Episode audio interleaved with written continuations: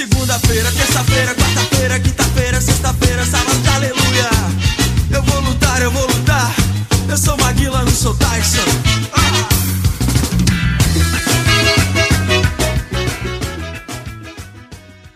Sejam todos bem-vindos e bem-vindas a mais um podcast 45 minutos. Este é o programa que fecha a primeira semana desse nosso novo, ousado ou insano, chame como quiser, desse nosso projeto 45 dias em que a gente está prometendo e cumprindo gravar programas diários de segunda a sexta-feira. Esse programa da sexta-feira acaba entrando pelo sábado.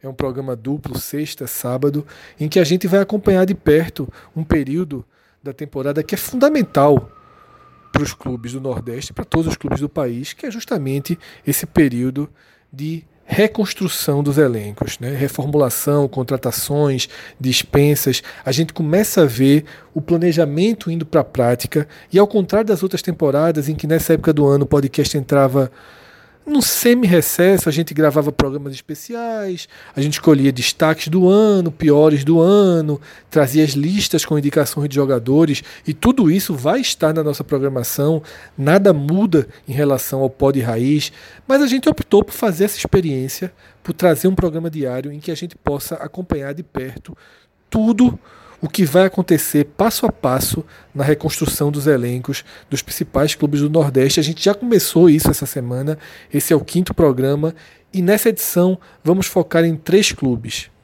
Tá? A gente vai ter o esporte, em que eu, Fred Figueroa, debaterei ao lado de Cauê Diniz. Já trouxe Cauê para a conversa, por quê? Porque nós vamos analisar a renovação de Ian, as possíveis contratações de Wesley, que estava no Bahia, do Uruguai Kevin, que Cauê vai trazer toda a ficha dele. Tá? A gente vai mergulhar no Bahia. Cássio Cardoso vai participar do programa ao meu lado. Cássio Cardoso foi acionado quase que de última hora, porque no início da noite ganhou muita força, quase que em tom de confirmação oficial, a saída de Diego Serra, um diretor fundamental para a reestruturação do Bahia. Diego está indo para o Palmeiras, como eu falei, quase oficial, e a gente vai mergulhar um pouco nas consequências disso para o futebol do Bahia, para o futuro imediato do tricolor. E para fechar o programa, João de Andrade Neto vai estar ao meu lado e a gente vai conversar sobre essa já tumultuada eleição para o Conselho Deliberativo do Náutico e também, inevitavelmente, a expectativa para os dois anúncios prometidos para segunda-feira, jogadores que, de acordo com Diógenes, vice-presidente de futebol do clube, vão agradar a torcida. Já há um burburinho, já há uma expectativa enorme, especulando quem seriam esses jogadores. O nome de Chiesa é o que aparece disparado como o mais citado da lista e João vai trazer os bastidores. Ele conversou com Diógenes às nove e tanta da noite dessa sexta-feira e vai trazer, vai dar os detalhes dessa conversa. Antes da gente mergulhar no programa, queria dizer que nas nossas redes sociais já pode ir lá, tá? No pod, arroba podcast45, tanto no Twitter, quanto no Instagram, quanto no Facebook, porque a nova imagem da promoção da Pizza Hut, do nosso desconto, do incrível código que a gente tem na Pizza Hut, que garante 20% de desconto em toda a sua compra. A nova imagem está no ar e ela não está lá por acaso. Você vai olhar e vai, vai encontrar, ao invés das pizzas, o novo cardápio de sobremesa da Pizza Hut. Não é que nosso desconto só vale para sobremesa, claro que não. O que a gente quer consolidar ali é mostrar que o nosso desconto vale, inclusive, para todas aquelas sobremesas que estão na imagem, que são fantásticas e que você precisa experimentar, sobretudo tendo essa vantagem que ninguém mais no Brasil tem de usar o código da Pizza Hut, o código podcast Pizza Hut.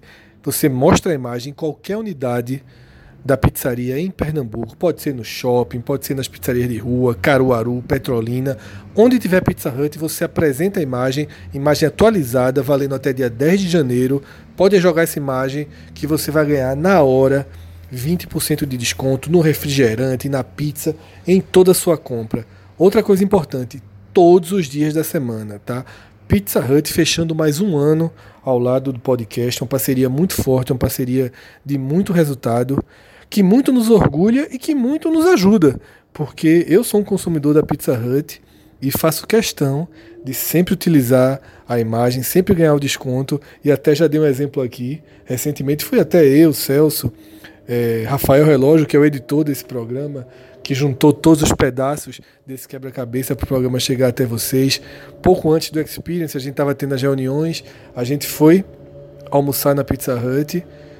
Minha, meu refrigerante terminou, levantei, pedi outro e usei o desconto só para o refrigerante. O desconto vale para tudo, o tempo inteiro. Não deixe de usar, porque não existe forma melhor de consumir Pizza Hut no Brasil do que utilizando o código do podcast 45 minutos. E para fazer a análise desse dia movimentado do esporte, eu estou aqui com o Cauê Diniz, que inclusive está finalizando a lista. Já tem várias pessoas no Twitter perguntando. O mercado já está aquecido, mas como manda a nossa tradição, a lista oficial, nosso programa sobre a lista, só sai depois que encerrar o calendário do futebol brasileiro, né, Cauê? É fundamental esperar o desfecho da Série A para que suas listas possam ser divididas. É, exatamente, até porque quando se cai um cruzeiro da vida, o jogador que estava no cruzeiro se desvaloriza. Então é, é uma peça que entra nesse jogo no mercado num preço muito mais justo para o esporte que seria se o Cruzeiro permanecer. O cara que permanece no Cruzeiro numa virada de ano, ele vai sair, vamos dizer, por 200 mil. Se ele for rebaixado, talvez o esporte consiga pegar por 100 mil, por exemplo. E tem, então tem toda a diferença, principalmente nos clubes chamados grandes. No Havaí, não. No Havaí, a gente já sabe, da Chapecoense, a gente já sabe, até porque não tem muito do que pensar desses clubes. Em relação, Cauê, um spoiler aqui, tá? já que o, o jogo que decide, os jogos que decidem são no final de semana, vamos desconsiderar nível de dificuldade para o ano que vem, porque é claro que o Ceará representa um adversário mais frágil do que o Cruzeiro na Série A, por motivos que todo mundo sabe quais são. Mas para a formação de elenco, pensando no esporte, você acha que viria, pode surgir mais jogadores interessantes com o rebaixamento do Ceará ou com o rebaixamento do Cruzeiro? tem, eu acho que tem dois pontos aí. Eu acho que com o rebaixamento do, do Cruzeiro a gente consegue trazer jogador mais qualificado. E do Ceará um jogador mais em conta dentro da talvez da realidade que o esporte tem. Do Cruzeiro, por mais que ele desvalorize, a gente vai precisar fazer um esforço financeiro. E aí, por exemplo, a gente tem um jogador que eu acho excelente no Cruzeiro e não é aquele badalado, badalado que é Robinho. Um jogador bom, dentro da, da, perspectiva dele, não é aquele cara que ganha 500 mil reais, mas também não é um cara que ganha 50 mil. Talvez dentro de um patamar é, financeiro diferente, por ele não fazer mais parte do Cruzeiro no próximo ano, talvez a gente consiga arrumar um Robinho da vida por 100, 150 mil, que já seria num lucro gigantesco. No Ceará, a gente já pode buscar um cara desse, claro, não é um Robinho, mas vamos dizer, chutar aqui de cabeça, sem dizer que seria um bom nome, não, mas assim, uma figura emblemática do, do Ceará, um Ricardinho da vida, um meia, uma, uma função semelhante de Robinho. Pronto, talvez a gente conseguisse um Ricardinho por 50, 70 mil, por 70 mil, 80 mil, mais tranquilo. Robinho, a gente não vai conseguir Robinho nunca por esse preço. Eu já achei esse 150 de Robinho no lucro. excessivamente. No lucro danado. Excessivamente otimista. O Cruzeiro é um clube inflacionadíssimo mas vai ter que desinflacionar, porque senão ninguém joga em 2020. É um caso de jogadores que batem em casa de um milhão de reais ou chegam muito perto disso, e esses caras vão ter que reduzir drasticamente seu salário. E não encontra esse valor em lugar nenhum. Então, dificilmente o próprio Robinho vai receber, um, se ele ganhar, vamos dizer, 600 mil no Cruzeiro, dificilmente ele vai conseguir 300 mil em outro clube do Brasil. Porque nos grandes já não tem tanto espaço, né? E dos médios ele vai ter que aceitar aí uma realidade abaixo dos 300. Mas Cauê, vamos para o que já é realidade. Afinal, foi uma sexta-feira relativamente movimentada na Ilha do Retiro. De confirmações oficiais foram poucas, mas especulações bem próximas de se tornarem concretas. Eu vou começar falando de dois jogadores, uma renovação que era esperado, que é a Dian, e o outro jogador especulado, que estava na sua lista, eu até dei esse spoiler já no Twitter, que é o Wesley, do Vitória, 19 anos apenas. Os dois jogadores têm em comum serem da base do Palmeiras, um de 98, outro de 99. E é uma. Eu, eu Cauê, acho que eles têm perfis interessantes. É, não estão prontos, são dois jovens, mas são rompedores. Né? No futebol de hoje Está cada vez mais raro a gente encontrar jogadores que mantenham esse perfil quando são testados no profissional. Na base você até encontra, mas ele vai profissional acaba burocratizando um pouco. E tanto o Ian quanto o Wesley ainda guardam essa característica de serem jogadores que rompem a marcação, né? Exato, são jogadores que a gente pode dizer assim que quebram linhas que faz é, romper defesas que hoje em dia, dentro desse futebol cada vez mais burocrático que a gente conhece, são jogadores que conseguem realmente evoluir no, no mano a mano e abrir espaço. São dois jogadores que eu acho bem interessantes. É, eu até brincando no Twitter, não tinha botado Ian para renovar, mas aí não é pelo. E a turma, muita gente caiu em cima de pau, porque aí não é em si a qualidade de Ian. Eu acho que o Ian tem um potencial de ser um grande jogador. O problema é que a gente está amadurecendo um jogador para o Palmeiras, então é apenas uma questão de conceito. E que eu acho que ele teve uma oportunidade de, de cinco, seis meses no esporte, na Série B, e ele não aproveitou tanto. Eu acho que ele poderia ter rendido mais. Já comparando com o Wesley, que teve a mesma oportunidade no Vitória, ele agarrou a chance e evoluiu muito mais do que Ian no esporte. São jogadores parecidos, mas também com algumas características um pouco diferentes. Wagner é muito do mano a mano, de, desculpa, Wesley é muito daquele mano a mano do drible e, e diminuir o espaço para as defesas e estar tá mais perto do gol e fazer gol. Já Ian é aquele cara que ele, ele faz o corte e olha para o toque, para a assistência. Eu acho que Ian tem uma visão de jogo superior à de, à de Wesley nesse sentido. Já o Wesley tem um, uma possibilidade de finalização um pouco melhor. Eu acho que está um, um, um pouco, um passo mais à frente de Ian nesse sentido. E até de amadurecimento. Tanto que, em quantidade de jogos efetuados, eu acho que o Wesley fez 28 no Vitória, sendo 26 como titular. Ian não chegou próximo disso no esporte e teve chance. Até porque é, boa parte do, dessa Série B, a gente, é, o esporte teve Yuri machucado, então ficou aquele vácuo. Inclusive, Marquinho ficou jogando. A posição de Ian foi a posição lacuna do esporte nessa Série B. Foi a posição que não teve um dono. Yuri foi o mais próximo de ser o titular ali, mas se a gente pensar, passou por Ezequiel, passou pelo próprio Ian, passou por Marquinho, passou por uma série de jogadores daquela posição. Né? Exato. Então, ele teve chance de demonstrar muito mais futebol do que ele tem. A torcida do esporte acho que gostou muito dele, eu acho que comemorou porque viu esse potencial nele. E realmente ele tem potencial. Agora ele tem que realmente tentar amadurecer mais rápido, porque ele não vai estar jogando uma Série B. Ele vai estar jogando uma Série A. Claro que eu imagino que a, a, tanto a renovação de Ian quanto a contratação de Wesley, para a diretoria do esporte, não é dentro de uma perspectiva de o cara ser titular absoluto. É de estar ali formando dentro de um grupo e de possibilidades como essa. De ter jogadores jogadores que entram no segundo tempo e, e mexem com o jogo. Pegam uma defesa mais cansada, parte para cima e, e resolvem nesse sentido.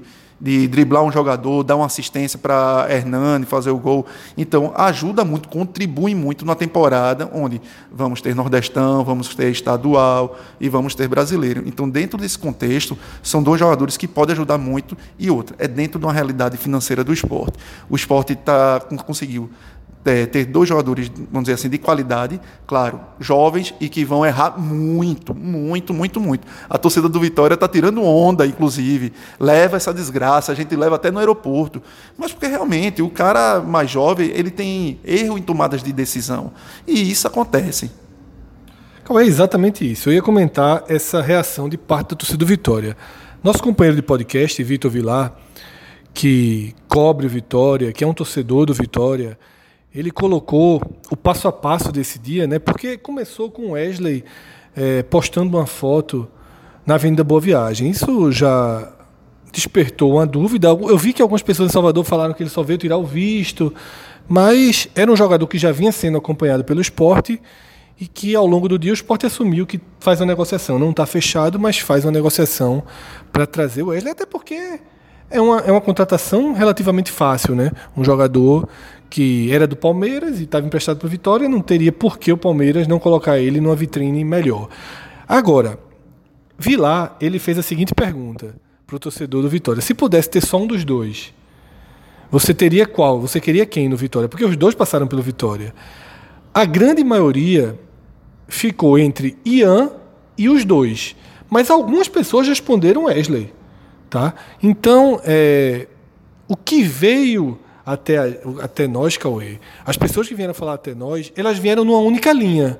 Mas pesquisando e você dando uma mergulhada dentro dos perfis de torcedores do Vitória, você encontra gente que tem uma visão mais próxima à nossa, de valorizar o que o Wesley fez nessa Série B. Eu valorizo, eu assisti alguns jogos do Vitória. Na Ilha do Retiro nem se fala. Ele foi muito bem contra o esporte, muito bem.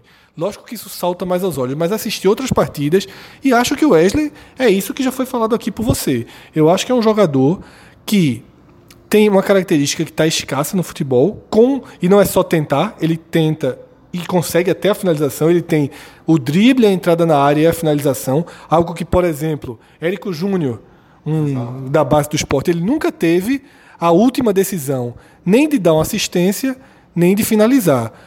O Wesley já demonstra ter uma finalização mais forte. Claro que erro em tomada de decisões o cara tem menos de 20 anos. Acho que até a evolução física é necessária. Foi o primeiro ano de Wesley como profissional, como também de Ian. Eu acho que até essa evolução física, o cara para ter uma temporada como ele teve, constante, como titular do Vitória em vários jogos, requer muito da base física. E isso ele não teve no Palmeiras, porque é totalmente diferente você jogar sub-20 do profissional. E outra que vale ressaltar, essa base do Palmeiras é muito vitoriosa. É uma geração de muitos títulos. E não é de muitos títulos de campeonato pernambucano. É de títulos nacionais e internacionais. Então é uma geração de muito talento e que os dois fazem parte. Eu acho que o esporte está certo, inclusive para que eles amadureçam. Tá? Você falou, tem esse outro lado econômico que o clube está se vindo só de barriga de aluguel.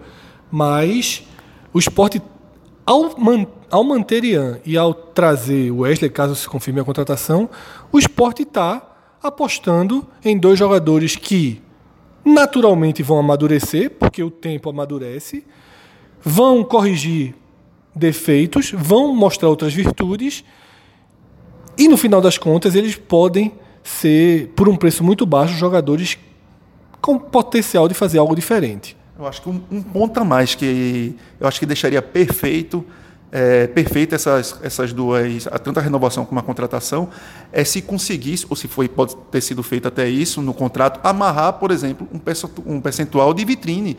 A partir do momento que você garante 30% ali, acabou. Se para o Palmeiras é bom e para o esporte é bom. Aí o esporte está no lucro, o esporte não formou jogador, está apenas botando na vitrine. E aí você, com a logomarca do Palmeiras por trás, você vende muito mais caro. É, é difícil, mas pode ser. A gente não sabe né, os termos das negociações. E aí, isso se encaixa, Cauê. Eu tive uma, algumas conversas, venho começando a ter essas conversas né, com pessoas que são ligadas ou próximas à direção do esporte, justamente para entender o perfil. E parte dessa, dessa conversa que eu tive com algumas pessoas, não foi só com uma, foi justamente pela especulação natural da volta de Diego Souza, que é um, algo que acompanha o esporte. E entre as respostas que eu vi, e que eu já sabia disso, aliás, nada do que eu conversei nos últimos dias foi diferente do que eu conversei ano passado, quando o Diego foi especulado, e ao longo da campanha, existe uma linha de trabalho muito clara no esporte. O esporte quer o jogador, o perfil principal que o esporte joga, que o esporte busca no mercado desde o ano passado, é o jogador que quer se afirmar no mercado, que ele quer dar um passo a mais na sua carreira, que ele vem com fome de crescer, que de fato esse ano você viu Charles, João Igor, Guilherme, jogadores que vieram com essa com esse perfil, mas também você teve o Brocador, você teve o William Farias, peças que foram importantes para dar esse equilíbrio. Eu acho que é assim que tem que ser. Então, antes da gente chegar em Diego Souza, porque teve também nessa sexta-feira uma entrevista de Guto que abre um pouco as portas para Diego, eu queria, Cauê, que você comentasse mais um nome, né, que é o nome do uruguaio Kevin, que a gente até conversou um pouco antes, imaginou que poderia ser outro jogador, tinha perfis parecidos. Não está confirmado também. O máximo que a gente tem é uma sinalização de Nelo sobre a nacionalidade, sobre a idade, sobre ter jogado um, um Mundial Sub-17 pelo, pelo Uruguai. E Van Desson confirmando aqui, até inclusive em entrevista para o Super Esporte, que chegou a negociar com ele, mas não sabia o desfecho. Como você avalia? Eu vi no seu Twitter, Cauê, que você gosta do nome, acha que pode ser interessante mas dentro de um cenário de aposta. Nada de você estar tá contratando um cara que vem para resolver, né? Exato. Não espere que a gente traga um camisa 10, um ídolo logo de cara. Até porque se você for observar os números de, do, desse jogador, é algo que, se for no nu e cru, você não traz. Não traz, você não traz Kevin de jeito nenhum. Ele tem em. São 73 jogos como jogador profissional, 6 gols e 3 assistências. Só que ele é um jogador que já tem 23 anos. Ou seja, era um jogador que era para ter muito mais rodagem é, no futebol. Tudo bem que saiu muito jovem do Uruguai, do, do Penharol, foi jogar na Europa, existe uma adaptação que nem sempre você é, consegue de imediato jogar, isso é bem plausível, mas foi um jogador que, em, vamos dizer que em quatro anos da Europa, não fez nada. E isso, para quem vai contratar, é preocupante. Então, e se você for ver os clubes que ele, ele saiu do Penharol para jogar na Roma, da Itália, que foi quem apostou nele pelo Mundial Sub-17 que ele fez pelo Uruguai onde eu acho que em cinco jogos fez dois gols. É, então a Roma apostou naquele jogador que ela viu no Mundial.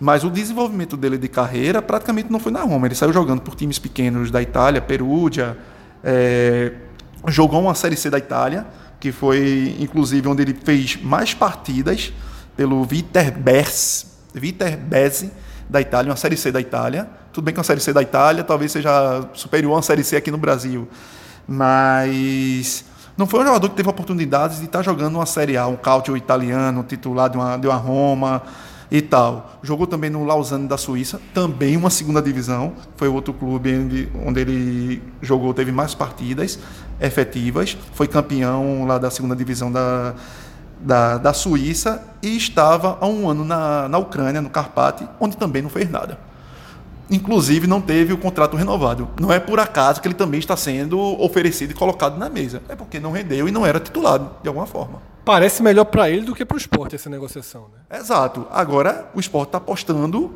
no que ele fez há seis anos atrás. O que ele fez há seis anos atrás, se você ver, eu apostaria se for num preço camarada. Se for um cara que vai chegar aqui para a gente pagar 40 mil reais para ver qual é, esse cara pode se tornar ídolo aqui porque talvez ele tenha tido falta de oportunidades de jogar dentro de um, um cenário mais positivo para ele. A gente sabe como, como é jogador de futebol. Muitas vezes ele, ele precisa de uma sequência, ele precisa estar num um lugar onde ele está feliz, onde está mais próximo do que ele entende como sejam as condições ideais para ele. E aí o cara que jogou mal três, quatro temporadas estoura. A gente vê vários jogadores que estouram com 30 anos de idade. Esse cara tem 23. Ou seja, se for amarrado um contrato no, de um baixo custo para o esporte e que o esporte até tem uma vantagem de poder renovar e ficar com os direitos federativos dele no futuro, é uma aposta totalmente plausível. Ele, ele inclusive, é, a linha de jogo dele, as características de futebol dele, tem até um pouco de, de semelhança, como a gente estava falando, de Wesley e de Ian. Só que atuando numa função um pouco diferente. Ele joga aquele meia é, centralizado, aquele típico camisa 10. Enquanto Regis. Exato. Só que Regis joga muito com a bola no pé. Ele não. Ele é aquele jogador que é, como chama, vertical. Ele pega a bola e parte para cima. Talvez ele seja até mais vertical do que cerebral. Pelo futebol dele, eu me, eu me lembro um pouco, apesar que era um jogador que também tinha sua inteligência, de Nildo, que pegava a bola e partia para cima. Então, talvez não seja um, um jogador que bota a bola nos pés e faz aquela, aquela distribuição. Mas é um jogador que o esporte não tem há muito tempo, que é aquele meia que rompa, que drible, que parta para cima e que abra a defesa adversária. Tanto que você foi buscar o exemplo de Nildo, né? O mais perto que eu achei tinha sido Regis. Exato, eu acho que Regis tem aquela habilidade do drible curto, até vindo do futsal, drible curto e do chute forte. Mas Regis é, é um certo parasita dentro de campo. não por acaso, não por acaso, dentro do podcast, Cauê, ele é conhecido como o craque da galera. É o jogador que o torcedor adora gostar, mas que todo treinador se preocupa porque sabe o dano que Regis acaba deixando. É, fechando, Cauê, as, as especulações, esses que a gente está falando, tanto Wesley quanto Kevin, eles estão próximos do acerto. Inclusive se fala que Kevin pode chegar para a apresentação do dia 16 de dezembro, que é justamente do grupo que vai iniciar o estadual. Seria interessantíssimo para ele. Tá? O Wesley, por exemplo, jogou a temporada inteira no Vitória, ele só se apresenta, caso ele feche, com o grupo principal, porque ele precisa do mês de férias. E, pelo que foi informado, se Kevin realmente fechar, ele já vem para o primeiro grupo, que é o grupo que vai fazer as primeiras partidas do Pernambucano que é o grupo que se apresenta agora, o grupo que tem Pardal, né, que jogou aspirante pelo esporte. É, a gente chega então nessa especulação mais uma vez de Diego Souza, porque Guto Ferreira deu uma entrevista abrindo as portas. E aí eu já até falei para algumas pessoas no Twitter que me perguntou, eu acho que esse tipo de entrevista você não tem que considerar absolutamente nada. Por quê? Porque Guto está fazendo o padrão que todo treinador faria. Se Guto faz qualquer crítica a Diego Souza, ele não está pensando apenas no esporte, não. Vamos supor que Diego Souza fecha com Curitiba, vai fecha com Curitiba.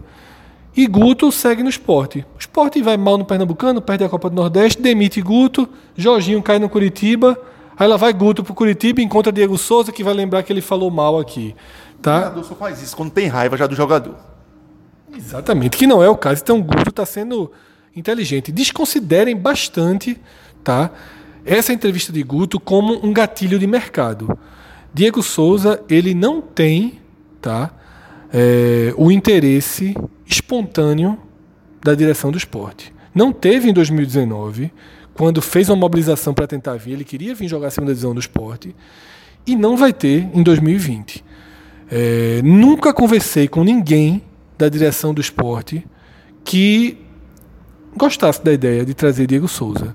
Acho que o que a gente viu ano passado foi uma negociação que no fundo nunca não aconteceu, né? Foi uma, um grande tumulto de rede social, né? Mexendo com laços políticos, ligações políticas do esporte, que deu um aperto muito grande, deixou quem estava é, no poder incomodado, pressionado, mas eu não acho que houve verdadeiramente uma negociação em que as duas partes querem que dê certo. E dessa vez, Cauê, eu acho que a única chance de Diego Souza vir para o esporte não é de dentro para fora, não é o esporte indo buscar Diego Souza. É Diego Souza praticamente se colocando no esporte, tá? dizendo que quer vir jogar, que aceita um salário quatro vezes mais baixo do que ganha, por exemplo, ele ganha 600 mil, que ele aceita um salário de 150 mil, e que uma entrevista dele, por exemplo, dizendo isso, cria um movimento de fora para dentro. E aí talvez a direção do esporte tenha que pensar não no interesse em Diego Souza, mas em administrar uma situação tá? e quem sabe administrar uma presença de Diego Souza no elenco, ainda que não esteja no perfil que a direção quer. Exato. Diego Souza terminou se transformando num grande fantasma dentro do esporte. Porque qualquer vídeo que ele poste em alusão ao clube, já se imagina que ele, que ele, está, que ele está negociando, que está se oferecendo, que a diretoria está indo atrás. O pai dele veio para Esporte Ponte Preta. Não, exato. Então isso daí já cria todo um desconforto em relação ao futuro dele. Eu acho que Diego Souza, é, na minha cabeça, é, é uma, é até uma questão muito paradoxal. Eu acho que no, naquele ano que ele deixou o esporte, é, se ele tivesse ficado, o esporte não teria caído. Eu tenho certeza absoluta que não teria caído. Ao mesmo tempo, se você perguntar, você queria Diego Souza? Eu não queria Diego Souza. Então é algo muito paradoxal, porque eu acho que para a gente, a gente pensar Diego Souza, você tem que pensar o seguinte: eu vou ter alguém no time que seja capaz de resolver uma situação que Diego Souza resolveria, mas não é o Diego Souza resolvendo hoje, é o Diego Souza de três anos atrás resolvendo porque o fantasma vai estar jogando lá, como se fosse o 87 do esporte. Então você tem que ter alguém hoje, um camisa 10, que resolva. Senão, aquele fantasminha, camisa 87 de três anos atrás, vai estar batendo e vai te cobrar. E isso é muito ruim, é muito ruim para a dinâmica do clube. Então, é uma situação muito complicada. Diego Souza voltar, para mim, é, primeiro bate numa situação muito de posição. Ele hoje está atuando no Botafogo mais como centroavante do que com meio campo. Então, ele já perdeu muito com isso. Ele já não é mais o Diego Souza de dois, três anos atrás. Ele, para vir, teria que vir na posição de meia. Ele consegue jogar de meia? Não consegue. Eu não sei se ele consegue ou não. Centroavante, aí você já vai estar ali batendo na questão do brocador. Centroavante, Cauê, ele mostrou que não é interessante. Não é, dele. não é a dele. Não foi, foi mal no São Paulo. Ele consegue fazer gols, consegue, porque Diego Souza é um jogador decisivo. É um jogador que aproveita as chances que o jogo lhe dá. Mas criou muito pouco. Fez com que poucas chances foram criadas no São Paulo e no Botafogo. Então eu acho assim, parte da, da, da discussão em torno de Diego Souza via é essa. Ele tem que vir para voltar para a posição dele. Só aguenta, se ele só aguenta 60 minutos na posição dele, se ele só aguenta 40 minutos na posição dele, 30 minutos ele vai dizer, ó, de meia eu só jogo 60. Eu só jogo um tempo e mais 15. Ou só entro no segundo tempo. E aí é o esporte saber se quer contar com ele dessa forma. Porque de atacante, eu acho que ele não ganha posição para Hernani. Por, não, é por, não é porque eu gosto de Hernani, não. É porque ele não mostrou que é um centroavante de Série A. Ele, ele não tem dinâmica, ele não tem cacoete de centroavante. Exato. E a função dele realmente é essa, vindo um pouco ali de trás, mas também muito próximo do centroavante. Talvez ele tenha se apegado àquela oportunidade de seleção brasileira, de sele... a culpa disso tudo é de Tite, que inventou uma posição para ele que não existe. E que na seleção brasileira até faz sentido, com tamanha qualidade que ele tem ao lado, né? Ele acabava flutuando um pouquinho, mas para times normais, não faz o menor sentido. E ele também, até na posição de centroavante, que você imaginaria que como meia funcionaria nessa, nessa adaptação, ele não consegue estar tá flutuando, ele não consegue estar tá abrindo espaço. Porque Diego ele termina se acomodando na posição que ele está ali e ficando na, literalmente na banheira. Então ele, quando está mais atrás, ele consegue ter a força física para ganhar para os volantes que são muitas das vezes são menores do que ele, ao contrário dos zagueiros, e ele consegue ter a visão de jogo de frente. Não é como um centroavante que você está de costas para o zagueiro.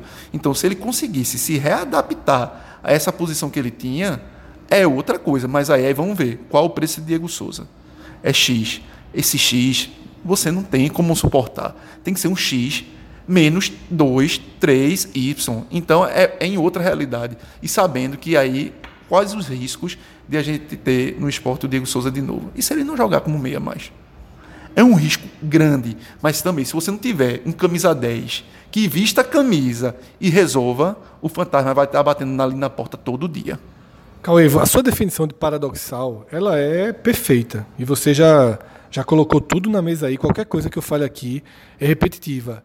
Quem acompanha o podcast sabe que eu já falei que para 2020 eu acho que o esporte tem que ser diferente. Eu acho que o esporte tem que romper mesmo com aquela linha do esporte grande, do esporte para entrar entre os 12 maiores do país. Não é porque subiu para a Série A que esse objetivo, que eu acho que é um objetivo que deve ser mesmo do esporte, eu acho que o esporte não tem que aceitar ser um coadjuvante de segunda linha de coadjuvante para o resto da sua vida. Eu acho que ele pode ser um protagonista de segunda linha ou um coadjuvante de primeira, que é justamente esse time que de vez em quando vai tentar uma Libertadores. Você tem que estar tá rondando um pouco do que o Bahia se tornou. O Goiás está aí para provar. O Goiás acabou de subir para, quer dizer, um ano, há um ano atrás, subiu para a Série A e flertou com a Libertadores. Foi o coadjuvante de primeira linha. Exato. Se você for ver o time do Goiás, não tem nada demais em termos de peça. Foi simplesmente uma montagem inteligente. Você arruma jogadores de qualidade, barato. Agora precisa ter essa análise direcionada e, claro, também acertar. Jogador de futebol também é muito sorte. É por isso que eu elogio o Bahia. É, o Bahia que teve um ano que acabou abaixo do que o Bahia queria, mas não correu risco de, de rebaixamento. Então eu, eu defendo muito essa linha do Bahia, que é uma linha que se aproxima da linha do esporte de 2016, 17, 18, ainda que no Bahia todos os sinais que existem de comprovação toda a transparência que existe no clube mostra uma saúde financeira diferente da saúde financeira que o esporte escondia nesse processo de trazer grandes jogadores. Então, assim, é, eu defendia essa virada, eu defendo essa virada de página do esporte. Eu não acho que o esporte tem que sair procurando é, jogadores consagrados que estão com 33, 34 anos. Eu não queria ver nenhum desse perfil no esporte de 2020, nenhum. Mas Diego Souza você não pode tratar ele como mais um. Você não pode olhar para Diego Souza e tratar Diego Souza como um Guilherme que o Bahia trouxe no início do ano, como um Giovanni Augusto, né? Você não pode tratar ele dessa forma, porque ele tem uma história, identificação e um rendimento muito elevado com o esporte. Eu cito Oswaldo no Fortaleza. Oswaldo passou por, pelo esporte há dois, três anos, uma Série A fraca, não deixou nenhuma saudade foi pro Fortaleza, eu critiquei o preço que o Fortaleza paga nele, preço altíssimo, mas o cara mostrou que com identificação, com um clube sendo um clube simpático, um clube que entende o jogador, ele no Fortaleza rendeu muito mais do que no esporte três anos antes. Então, assim, tem que ter uma certa, uma, uma certa porta aberta para entender que Diego Souza, sim, no esporte é diferente. Mas eu acho que é o que você falou, é muito paradoxal e depende de muita coisa. Para mim, depende de um salário abaixo de 200 mil, porque com marketing, com tudo, ele traz algo de volta e depende fundamentalmente da posição que ele vai jogar. Então, o que é que eu deixo de, de, de minha visão nesse caso Diego Souza? Para que as portas não, não sejam fechadas de forma implicante. Para que as portas não sejam fechadas achando que Diego Souza, por exemplo, representa a política da gestão anterior. Diego Souza é um jogador de futebol que foi antagonista de Arnaldo Barros, por exemplo. Diego Souza não tem esse elo. Ele pode conhecer algumas pessoas, ser amigo de algumas pessoas. E eu acho que existe muito essa preocupação. A única coisa que eu acho que não deve acontecer é isso, é não criar um bloqueio a Diego Souza por razões políticas, tá? E que se converse com ele. Se ele quiser realmente vir, se ele demonstrar que quer vir, porque vai ter que partir dele, vai ter que ser algo muito parecido com o que se viu no início de 2019, de forma ainda mais direta, porque agora não tem intermediadores, então não tem a desculpa, o São Paulo não liberou. Ele é um jogador livre no mercado, sem nenhum salário, ele pode fechar pelo que ele quiser. Então, se ele sinalizar, conversa com o Diego Souza, traz Diego Souza, senta com ele, vai até onde ele estiver, né? coloca Guto nessa conversa para falar de posição, para falar de como ele pode jogar. Porque é um jogador diferente. É um jogador. Pode fazer até um contrato mais curto. Tá? Pode, pode fazer um contrato de produtividade, que está sendo feito bastante no futebol. Porque acho que dessa forma é, o esporte pode agir de forma mais inteligente. Cauê, na lista de segunda-feira, você falou da necessidade de camisa 10. Vai ter sugestões para caso não seja Diego Souza? Tem sugestão desse camisa 10? Com certeza, tanto num patamar mais carinho, como um patamar mais dentro da nossa realidade, né? Então é isso, sem spoiler, cara, foi falar, eu coloquei logo aqui a mão na boca dizendo silêncio, guarda para segunda-feira, porque é sempre um programa muito esperado. Então é isso, assim a gente fecha a parte do esporte e vamos seguir. Saindo do esporte e indo para o Bahia, antes da gente mergulhar nesse assunto tão importante, para o futuro próximo do tricolor, queria fazer um convite a todos vocês para responder, mais do que um convite, um pedido a todos vocês para responder a Pod Pesquisa 2019, uma pesquisa promovida pela Associação Brasileira de Podcasts. Tem só até essa semana para responder e é muito, mas muito importante para a gente que você responda por dois motivos. Um, para que a gente conheça melhor. E quando eu falo a gente, eu estou falando em nome de todos os podcasts do país. Para que a gente conheça melhor o nosso público, para que a gente conheça melhor os interesses, as vontades, as observações de vocês sobre esse mercado que é tão novo, sobre esse universo, sobre esses conteúdos que a gente produz diariamente, no caso, para todos vocês. É muito importante para a gente ter essa percepção, essa resposta. E em segundo, falando de forma bem particular, para o nosso podcast, vai ter uma hora na pesquisa que você vai responder quais podcasts você mais escuta. Se responder podcast 45 minutos, se responder Agamenon, Prova dos Nove, vai nos ajudar demais, porque é uma pesquisa que é muito respeitada que segue de, serve de referência e para a gente aparecer bem ranqueado é muito importante. Foi uma temporada que os gigantes da comunicação do país entraram com tudo no mercado de podcasts e a gente precisa muito do nosso público presente, participando, ajudando a gente a manter esse projeto onde ele deve estar, que é um projeto de representatividade bem importante para a nossa região. Então eu agradeço a todos né, pelo abraço e peço essa força que é sempre muito importante para que as coisas continuem caminhando como elas estão. Então, ao longo do dia, a gente estava juntando as informações. Tinha a renovação de Flávio, um jogador que foi uma peça importante para o Bahia, que teve seu contrato bem estendido pelo clube. Um jogador que chegou sem custos e que se fortaleceu, se valorizou no Bahia. O Bahia faz o trabalho correto, renova com o volante. Um volante que durante a temporada passada penou bastante, muitas vezes jogando improvisado, mas que foi ganhando respeito e teve um 2019 é, bem interessante. Tem também a possível contratação do lateral esquerdo Hélio Júnior, um jogador difícil de a gente mapear, da gente conhecer. Inclusive, perguntei a Cauê sobre o jogador. O Cauê não tinha maiores informações sobre eles, mas uma, sobre ele, uma aposta interessante do Bahia. Porém, tudo isso acabou ficando em segundo plano quando no início da noite, por volta das sete da noite, a gente teve a quase que confirmação da saída de Diego Serri do tricolor para assumir o comando do futebol do Palmeiras. Por que eu chamo quase de confirmação? Porque o jornalista Andrei Kampf praticamente cravou em seu Twitter.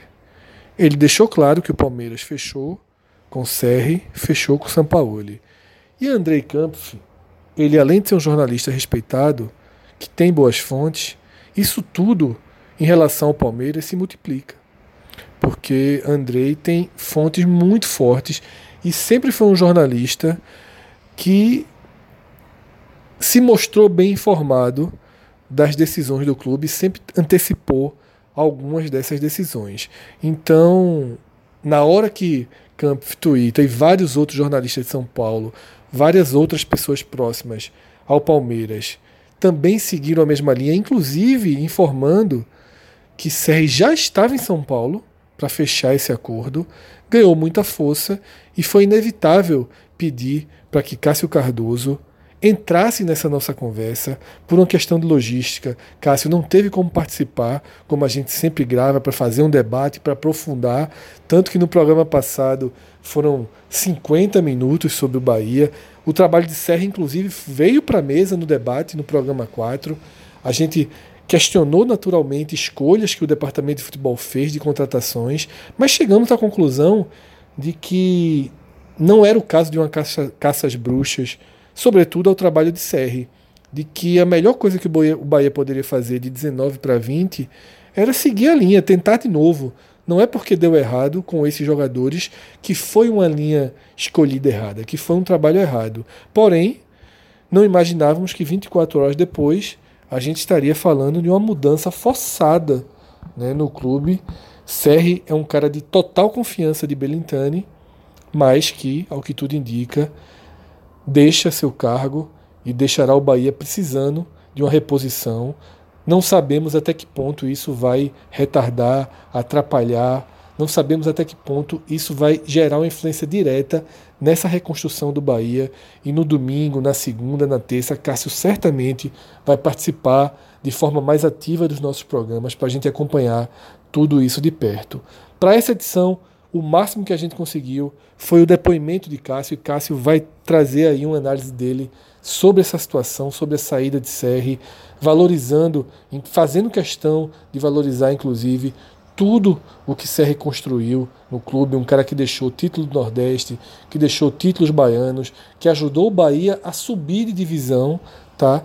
E a mudar de patamar, porque não é o fato de uma Série A abaixo da meta planejada que invalida o que vinha sendo feito no Bahia. O Bahia é um time que, em 2019, chegou numa fase aguda da Copa do Brasil e que em 2019, basicamente, em momento algum do campeonato, ele flertou com o rebaixamento. Isso mostra uma maturidade do trabalho que Serri desenvolveu e agora Cássio vai trazer a análise dele, a visão dele sobre essa saída que, como eu falei, está basicamente confirmada. Fala Fred, um grande abraço para todo mundo, podcast 45. Uh, aqui em Salvador, a notícia do dia é a bem provável saída do gerente, diretor de futebol do Bahia, Diego Serri, diretor, né? Ele chegou como gerente virou diretor. Ele chegou em 2016, deve é, ser anunciado em breve pelo Palmeiras, inclusive informações já dão conta que ele embarcou para São Paulo na tarde dessa sexta-feira para conversar com o Palmeiras e definir eh, os, os, detalhes né, da contratação. E aí o Bahia vai ter que correr atrás de um outro profissional para dirigir o futebol do clube. Diego Serri, que é um, um nome de muita confiança da diretoria do Bahia. Ele chegou ao clube em 2016 em meio de uma reformulação, ainda durante a Série B de 2016, quando o, as coisas não estavam funcionando, o Doriva saiu, e aí os jogadores Danilo Pires, Thiago Ribeiro não estavam se comportando a contento, segundo a diretoria da época, né? O país ainda era presidido pelo Marcelo Santana. E aí o Diego Serri chegou no meio desse turbilhão, junto com o Guto Ferreira, e ainda gerente, né? É, não, não chegou com status de diretor, mas foi aos poucos ganhando essa confiança quando uh, o Guilherme Bellintani assumiu O Diego Serri ganhou ainda mais autonomia no Bahia, ganhou força de verdade e, e aí passou a ser uma figura importantíssima, um homem forte do futebol do clube. Em 2019, podemos colocar que ele não conseguiu fazer o Bahia dar o passo à frente no futebol, no campo, igual ao que o clube fez fora de campo, em seu posicionamento institucional, crescimento de receitas, relação com o sócio-torcedor. Mas, no geral, ele fez um trabalho interessante porque conseguiu progredir muito no nível de contratações do Bahia. O Bahia foi um, um clube feroz e competitivo no mercado para o seu porte e fez contratações interessantes, fez contratos interessantes, não falou do contrato do Rogério, tá?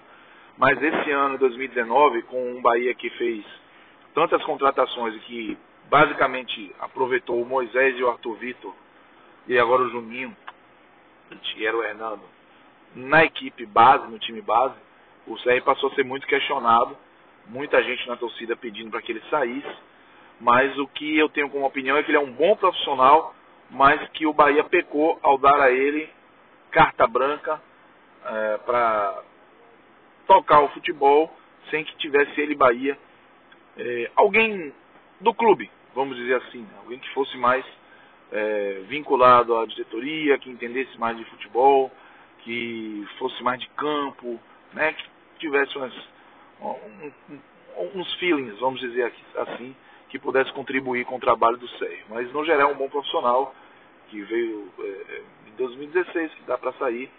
E eu imagino que para o Bahia é, é, pesado porque ele tem uma relevância muito grande, a confiança muito grande do presidente Guilherme Belintani.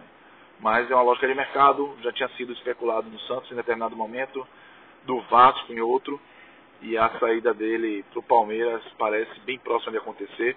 O Andrei Campos é muito informado em relação ao Palmeiras, o Rodrigo Bueno também já colocou da viagem, o Bahia evita falar, e própria, o próprio comportamento do, do Diego Serri em relação às especulações é suspeito, né, acerca da proximidade da saída dele do Bahia. Porque enquanto o Rodrigo Caetano, que foi um nome muito forte especulado no Palmeiras, afirmou categoricamente que o futuro dele é no Internacional, o Diego Serri disse que não toca no assunto. Né? Então temos aí uma série de, de evidências de que a conversa está acontecendo, que essa conclusão da saída do Diego Serri está muito próxima de aparecer. E aí o Bahia, dentro do processo de, de reformulação de algum, alguns pontos do, do, departamento de futebol, começa com a principal peça. Mas não foi a única. Né? O Marcelo Vilhena, é, gerente da base, o responsável pela base, foi desligado, uma nota um pouco confusa, porque disse que ele tem outros projetos, mas ao mesmo tempo disse que foi uma decisão do clube. Fala que ele fez um trabalho que vai deixar frutos, por outro lado, fala também uma reformulação. O fato é que a base do Bahia deixou a desejar. O Bahia usou apenas dois atletas da base em toda a Série A, o Marco Antônio e o Ramires, e nenhum deles, inclusive, titular absoluto. O Bahia não tem ninguém que possa é, ser um, um objeto de expectativa vinda da base para 2020, né? alguém que possa fazer a transição, que mostre é, mais uma vez a base do Bahia funcionando e abastecendo a equipe principal. O Bahia também teve resultados muito ruins é, nas categorias de base, né? o mais recente, a eliminação na Copa do Nordeste Sub-20, que foi vencida pelo rival Vitória. Então, é, a base do Bahia deu uma, deu uma degringolada e, por mais que o discurso do, da diretoria do Bahia fosse no sentido de, de preservar, apontar o trabalho como longo prazo, a saída do Marcelo Vilhena mostra né, é, que não havia uma satisfação com a condução das categorias de base do Bahia e o Bahia também vai reformular ah, o trabalho na sua divisão de base. Valeu? Então é isso, é, mudanças importantes no, no, quadro de executivos do Bahia. Vamos ver o que, é que vai acontecer nos próximos dias. Um grande abraço para vocês. Aqui é Cássio Cardoso falando de Salvador.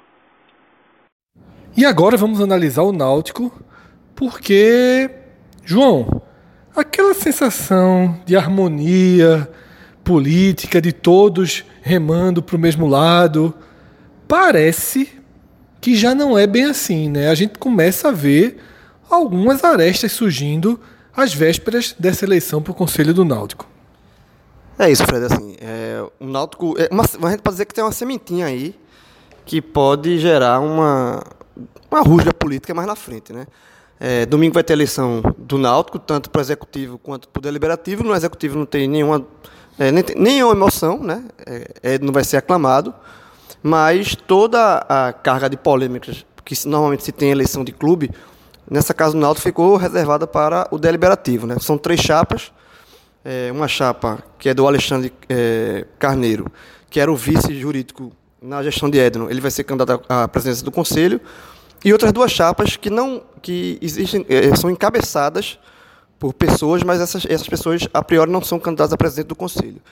É, e uma dessas chapas, que é encabeçada por Newton Carneiro, né, que é um ex-conselheiro, é um cara que tem uma história lá no Náutico também, o Newton teve seu nome impugnado nesta sexta-feira, porque foi impugnado pelo conselho, né? Porque o conselho alegou que o, o Newton ele tem uma ação contra o Náutico. Na verdade, é uma ação que o Newton moveu na eleição passada do Gustavo Ventura, que é o atual presidente do Conselho, porque o Newton alegou que o Gustavo não poderia assumir a, a, o cargo de presidente do Conselho, porque ele tinha sido vice do Executivo na gestão anterior, que foi a gestão de Glauber Vasconcelos. Então, esse processo vem correndo e, por conta disso, como ele assinou o Náutico na Justiça, nesse caso aí, é, o Conselho Deliberativo impugnou a candidatura dele, só que ele diz que vai concorrer, que tem uma uma liminar a favor, enfim, que o, a comissão eleitoral deu a ele o, o, direito de concorrer. A chapa concorre normalmente, é só o nome dele que está impugnado, mas isso já foi suficiente para se, se, perceber que é, essa harmonia toda que perdurou na, na eleição, nesse, nesses dois anos de, de Edno, pode ser que não seja tão bem assim. Até porque essa eleição do Conselho é uma eleição diferente, é uma eleição proporcional. É, é, é, são três chapas Antigamente, o que acontecia? Uma chapa vencia, entrava toda a chapa. Mesmo que fosse 51% para uma chapa e 49% para outra, a que tivesse 51% elegia todos os seus conselheiros e a que tivesse, teve 49% não entrava ninguém. Agora vai ser proporcional, tá? com uma cota mínima de 10%. Se uma chapa tiver até 10% dos votos, ela coloca 10% dos, da sua chapa, dos seus componentes, para formar o conselho. Isso quer dizer assim, a tendência é que tenha Edno na sua gestão esse biênio novo, ele vai ter um, um, um conselho deliberativo mais plural. Não vai ser o conselho todo dele. Eu acredito que ele faça a maioria, a chapa dele é favorita, deve fazer a maioria, mas eu acredito também que as outras chapas têm coro suficiente para ter pelo menos 10%. Então, assim, é, vamos supor, na melhor das hipóteses para Édrio, a chapa dele teve 80%, coloca 80% dos nomes, são 270 conselheiros ao todo, e bota 80% do nome dessa chapa. E as outras duas colocam apenas 10. Eu acho que vai ser um pouco mais do que isso. Mas, de toda forma, Edno vai ter resistência. Não vai ser um conselho apenas todo de uma corrente política, um conselho que só faça aprovar, aprovar tudo que o, que o executivo faça. Então, vai ter uma, uma, um, uma, uma oposição, digamos assim, dentro do conselho. E aí, eu acho até interessante que tenha, tá? porque é como se fosse um, um, um parlamento normal. Você, o, o, governador, o prefeito, o presidente não pode ter, ele pode ter a maioria, ele não pode ter tudo, porque aí vira outra coisa. Então, é isso que tá, isso que vai acontecer. E sendo isso já com uma rusga é, de largada na eleição, é, o que se desenha é que vai ter sim oposição na frente, mais na frente. Então é um vai ser um momento bem interessante. Então, o torcedor do Náutico que está escutando esse programa, que pensa, que pensa em não ir para a eleição porque Edno vai ser presidente, é bom ir. Porque o Conselho Deliberativo é um órgão muito importante do clube e que vai ter uma composição ineta e diferente na história do Náutico. João, a gente pode até dizer que essa, esses movimentos né, desses últimos dias de impugnação, vindo do Conselho, que já meio que faz uma vingancinha em relação a ação judicial né, que o Newton colocou, já mostra que tem coisas, na verdade, que estavam guardadas, porque o que me parece, e até pelo argumento, ele não está processando, ele não tem uma causa contra o Náutico. Ele tem uma causa que foi uma causa. Ele não está. É, teve um. se feriu, cortou o dedo na piscina do clube e está processando o Náutico. É, por cobrança ilegal de, de sócio, qualquer coisa do tipo. Ele está. É uma ação direta de uma votação, de algo que está relacionado com quem está no conselho. O conselho, de certa forma, se vinga dele. Isso é que eu acho que é um pouco, eu não vou chamar de preocupante, porque a situação política do Náutico ainda é muito estável. Mas ela é muito estável porque tudo deu certo. Né? Sempre fica a dúvida de quando não dá certo. Porque quando não dá certo, é preciso unidade também para aguentar as porradas que os resultados ruins trazem. Né? É exatamente isso. Assim, o Náutico, Edno remou, obviamente, por mérito dele, da gestão dele, mas ele teve dois anos de paz, porque o futebol, no primeiro ano foi campeão pernambucano, que saiu do jejum, e agora subiu, voltou para a Série B. Então, é muito difícil você fazer uma posição, porque a gente sabe que o futebol é que comanda. Né? Mas existe grupos no Náutico que têm algumas resistências a algum, alguns pontos deles, ao que isso está tudo guardado. Tá? Então, a, o que é que se desenha é o seguinte. É, na, a Série B é uma, uma, competição bem mais difícil do que a Série C. Então, Edno vai ter um, uma competição bem mais difícil pela frente. Né? Pode dar tudo certo também. Edno pode, o Náutico pode ser campeão da Série B. Mas a tendência é que ele encontre um, uma competição mais difícil. E, numa competição mais difícil, mais longa, 38 rodadas, existem turbulências. Então, é, nesse momento de turbulência, pode acontecer que algumas críticas que estavam guardadas possam, possam vir à tona. Porque fazer oposição também tem que ser inteligente. Não adianta você, a oposição sabe disso. Não adianta é, queimar cartucho como está todo mundo dando certo. Tipo, não adianta é, alguém da oposição, por mais que tenha alguma resistência a Edno, entrar para um bate-chapa agora, porque ele só vai se queimar, só vai é, se queimar politicamente. Então, é, existe um momento é, ideal para você fazer uma crítica mais contundente. Isso no náutico, isso no esporte, isso na política convencional, isso em qualquer lugar. Então, é, isso, é, é eu acho que o, o vai ter um, um, segundo, o primeiro ano do, do, segundo mandato, ele vai ter que ser mais político do que ele não foi agora, porque está tudo sob controle. Agora ele vai ter que ser realmente um pouco político, coisa que ele sempre gosta, disse que não, que, que não gosta de fazer, mas ele vai ter que aprender a fazer. João, e logo depois dessa eleição vai ter anúncio de dois reforços e os primeiros sinais são de que são reforços de um degrau maior, de um degrau que a torcida vai celebrar. É, eu vi que no Twitter já especulou o Castan, zagueiro do, do CSA. Você conversou com o Diógenes, tem alguma confirmação? Tem atacante no meio? Tem chance de, de um dos sonhos, digamos assim, da torcida do Náutico de repatriar, seja Ortigosa, seja Chiesa, tem chance disso acontecer já na segunda-feira ou até, quem sabe, na noite do domingo? Veja só, quem colocou essa pilha toda foi o próprio Diógenes, né? Porque ele falou que tem dois jogadores contratados, não é nem que está negociando, estão contratados, e só não foi anunciado. Diógenes é, falou que esse nome só não foi anunciado agora na sexta, porque vai ter eleição no domingo. Então, ele não quer que essas contratações sejam atreladas a um, um movimento eleitoral. É, então, ele disse que na segunda-feira esses nomes vão ser divulgados, não vão ser divulgados nem pós-eleição de Edro. É, e o próprio Diógenes falou que são dois nomes que a torcida vai gostar. Veja, quando Diógenes, que é um cara super é, prudente, é um cara que evita dar qualquer tipo de imagem, é um cara que a gente pergunta, ele, ele não gosta de falar muito. Se ele, Diógenes, está sentindo é, a vontade para dizer isso, é, que se cria uma expectativa na torcida. E aí, obviamente, vem o nome de Chiesa. O, o, o, Luciano Castan, que era do CSA, foi um nome que foi ventilado pela manhã. É, eu não seria se o Luciano Castan, não, acho que talvez não se encaixe nessa nessa nessa pecha aí que vai a, vai a torcida vai morrer de amores para esse, esse, nome. Seria um nome razoável, mas não não para fazer todo esse estardalhaço. O Chiesa sim, tá? O Chiesa seria esse nome que de fato a torcida é aquele nome que a gente costuma dizer que o torcedor vai receber no aeroporto. É, pela história que o Chiesa tem aqui. O Chiesa tem um, vem numa fase muito ruim de, longo, de anos. Tá? Não é, esse ano, por exemplo, o jogo fez dois gols na temporada, um pelo Botafogo ainda, no estadual, e um pelo Fortaleza no jogo contra o Corinthians, já no Brasileiro, em São Paulo, e só. Então, é, eu perguntei sobre o Chiesa, obviamente, Diógenes, ele falou o seguinte, nem que sim, nem que não, pode ser ou pode não ser. E para o torcedor mais é, assim, alheio, essa frase pode dizer, realmente pode dizer nada. Mas, geralmente, quando não existe qualquer indício de, de contratação, o dirigente, e Diógenes já fez isso algumas vezes, ele nega de fato. Só, a minha pergunta foi a seguinte, Diógenes, eu sei que você não vai dizer o nome, então eu vou dizer um nome para você descartar. Caso não seja, você descarta. Ele deu uma risada e tal, não sei o que, eu disse, então vou dizer. Aí disse, Chiesa. Pode ser, pode não ser. Se não fosse, se não tivesse nada é, é, é, em curso, se fosse um nome completamente fora de, de cogitação, eu acredito que dizia, não, Que, até para até não alimentar esse tipo de, de sensação da torcida. Porque, por exemplo, a torcida está esperando, nesse momento, a torcida está esperando Chiesa. Se o Náutico anuncia um, um, jogador que não seja Chiesa, um jogador abaixo de nome, assim, que não tem tanto apelo, vai ficar um sentimento de frustração criado pelo próprio vice de futebol, que não trabalha com isso.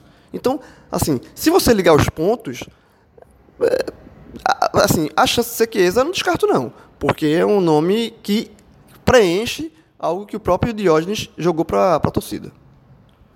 Como você falou, João, Chiesa vem de temporadas muito ruins, né?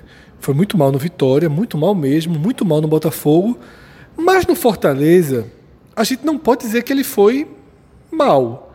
Ele de fato não foi o atacante que a torcida do Náutico lembra. Não foi o atacante que faz gols. Mas com o Rogério Senna ele pelo menos conseguiu jogar. Rogério Senna utiliza Chiesa de forma recorrente.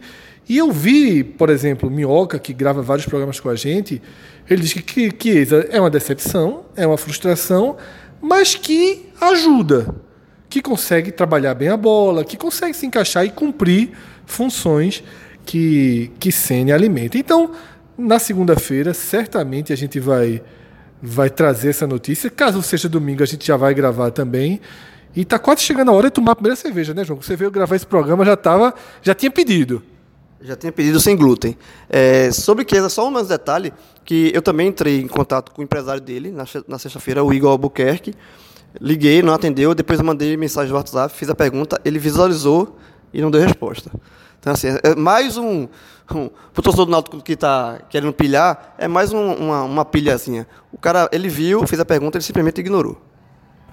Então, dessa forma, a gente fecha aí não só é, o tema náutico, mas a gente fecha essa primeira semana dessa insanidade aqui que a gente inventou, que foram esses podcasts diários, mas a resposta tem sido positiva. O sacrifício é grande, mas o abraço da turma sempre compensa. Então é isso. João tá liberado para estrear sem, sem. Vai sem glúten mesmo ou vai abrir a sessão? Não, sem glúten. Sextou, sextou. Até porque amanhã tem um curso de 8 horas da manhã. Então vai ser no refrigerante, pelo visto, né? Uma cervejinha duas. Então é isso. Assim a gente termina sexta-feira, quase 11 horas da noite. A gente está aqui no Recife Antigo. Foi uma gravação em loco.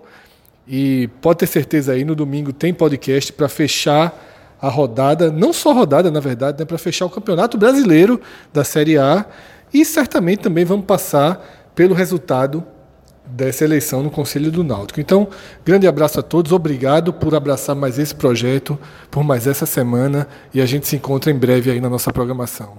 Valeu, galera. Tchau, tchau. Segunda-feira, terça-feira, quarta-feira, quinta-feira, sexta-feira, sábado, aleluia. Eu vou lutar, eu vou lutar. Eu sou Maguila, não sou Tyson. Ah!